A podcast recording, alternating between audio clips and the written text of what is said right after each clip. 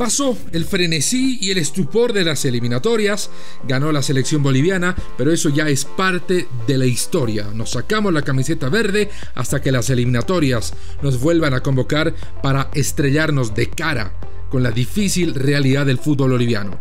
Deudas, despidos, huelgas, todo eso hacen del fútbol boliviano el fútbol más impredecible del planeta. De eso hablaremos hoy en nuestro episodio número 26 de Footbox Bolivia. Footbox Bolivia, un podcast con José Miguel Arevalo, exclusivo de Footbox.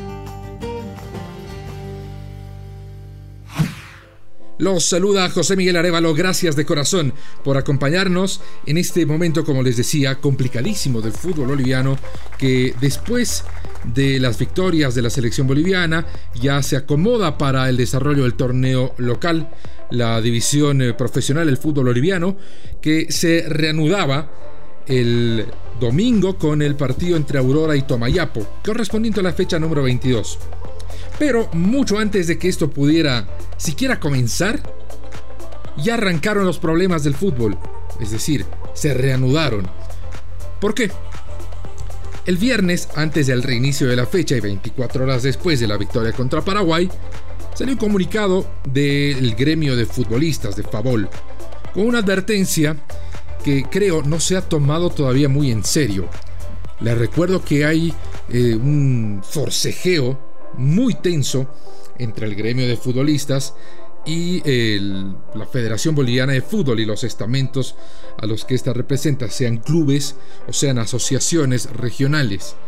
Y es que en un pliego petitorio que establece más de 8 puntos, los futbolistas, a través de su gremio, señalan de que no se están acatando los acuerdos a los que llegaron en reuniones previas. ¿Qué reclaman los eh, futbolistas? Básicamente es que primero se cumplan las deudas que ya se están arrastrando de manera muy normal en esta gestión y enseguida les voy a contar cuántos meses más o menos deben los clubes del fútbol boliviano, sino también entre una serie de sus reclamos ellos establecen de que los mecanismos de eh, reclamo de pagos por salarios incumplidos son muy eh, favorables, no son ecuánimes, favorecen mucho a los clubes, favorecen mucho en este caso a los deudores.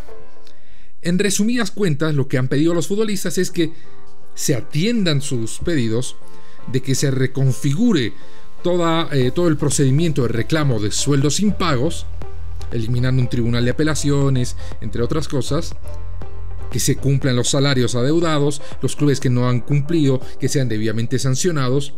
Y si esto no lo hacen, según dicen los futbolistas, hasta el 22 de octubre, vale decir, hasta este próximo viernes, dicho de otro modo, hasta concluida la jornada número 22, ellos volverán a ingresar en paro. Una vez más, hay un, una amenaza de huelga de parte de los jugadores que, de acuerdo a sus capitanes, y este es otro tema, no se presentarían a la jornada número 23 si no se resuelven los temas descritos. Esta nota la han firmado los capitanes de casi todos los equipos. Hay dos equipos que no han firmado. Uno es San José, que conocemos al dedillo su situación, y el otro es el líder del campeonato, el West Ready. ¿Por qué no firma San José? Bueno, San José tiene sus propios problemas. ¿Por qué no firma Luis Ready? Porque el presidente de la Federación Boliviana de Fútbol y contraparte al gremio de los futbolistas, el señor Fernando Costa, es expresidente de Luis Ready, donde ha quedado como presidente Andrés Costa, su hijo. Entonces hay una situación bastante incómoda para los jugadores de Luis Ready, que por un lado eh, son convocados por su gremio para tomar parte, pero por otro lado tienen a Luis Ready que junto a Bolívar, junto a Bolívar son los dos únicos equipos que están más o menos al día, por no decir completamente al día. Y aquí está el tema real, ¿no? De, esta, de este pedido, de esta exigencia de los futbolistas. ¿Cuánto debe el fútbol boliviano? ¿Cuánto deben los clubes a sus jugadores? A ver, tenemos deudas que van desde uno a dos meses en equipos más o menos estables, como el caso de Strongest, por ejemplo, que en el fútbol boliviano estar un mes o dos meses abajo es prácticamente estar al día, y así lo han establecido varios dirigentes, no solo de Strongest, sino de otras instituciones.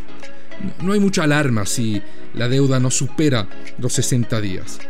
Tenemos otros clubes más grandes, como el caso por ejemplo de Wilstermann, que las deudas promedian los 5 meses. 5 meses. En Wilstermann recién están trabajando para eh, pagar el mes de mayo. Tenemos deudas más amplias en otros equipos que, más allá de los éxitos deportivos recientes, son grandes, como el caso de Blooming u Oriente Petrolero, los más grandes de Santa Cruz, que arrastran deudas de 5, 6 y hasta 7 meses.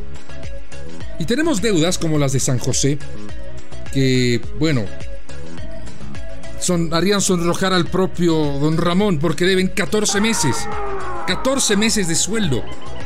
Y ahí está basado el reclamo de los futbolistas agremiados en Bolivia, de que no se cumplen las deudas y que es normal arrastrar salarios impagos de 5, 6, 7 meses.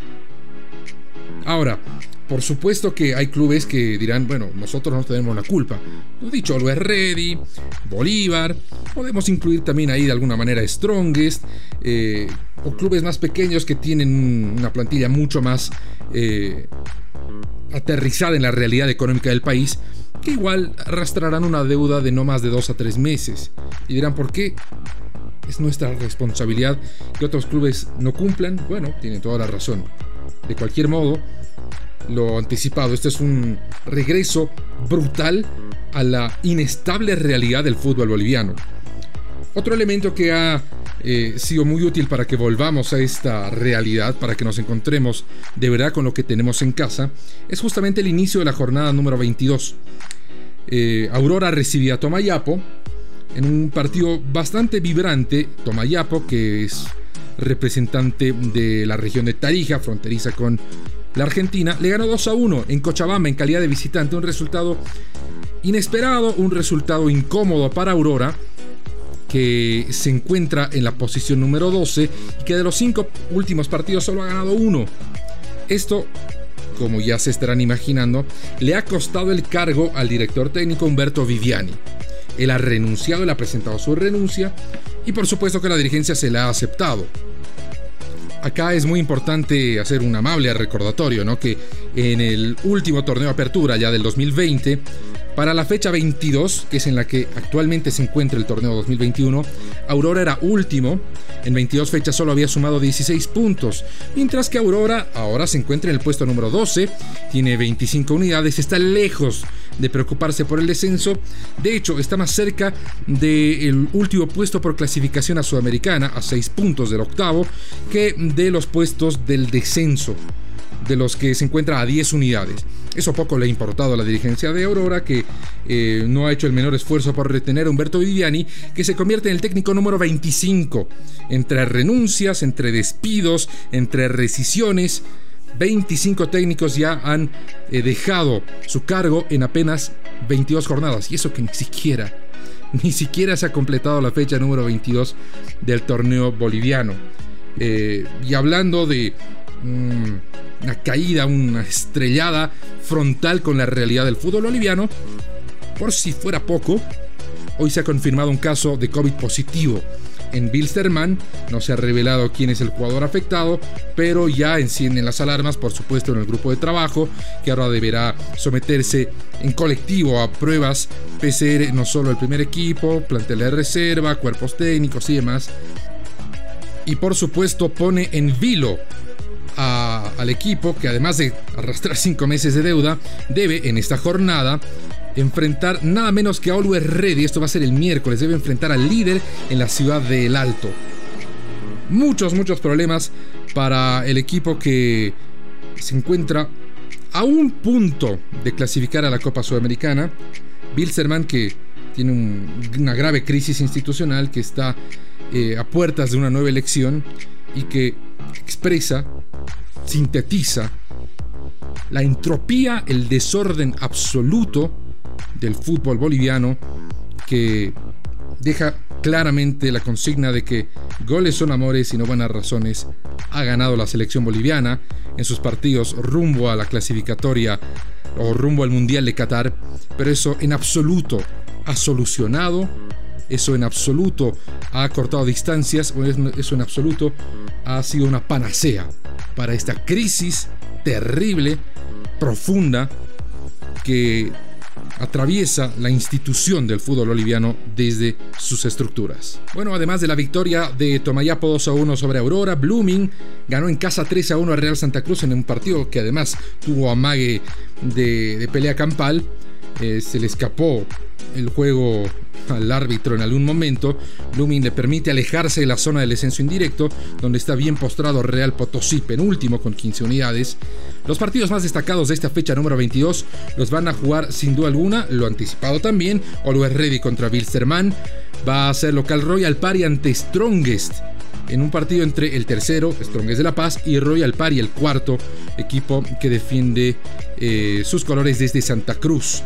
Bolívar, que está fuera de los puestos de Libertadores por ahora, va a jugar en La Paz contra San José en lo que se anticipa una goleada de proporciones. Atención. Y otro partido interesante lo va a jugar el sorprendente Independiente Petrolero, el equipo de la capital boliviana, que es Sucre, va a visitar a Palma Flor en Cochabamba. Independiente, la reitero, segundo. Y Atlético Palma Flor cierra los puestos de clasificación a Copas Internacionales en el octavo lugar, accediendo a la Copa Sudamericana.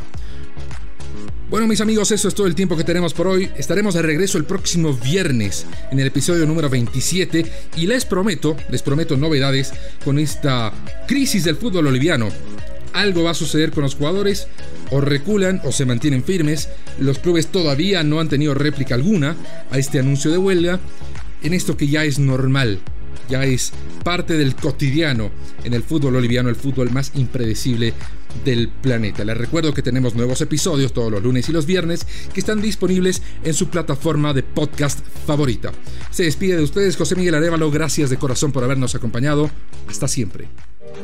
Footbox Bolivia con José Miguel Arevalo, podcast exclusivo de Footbox.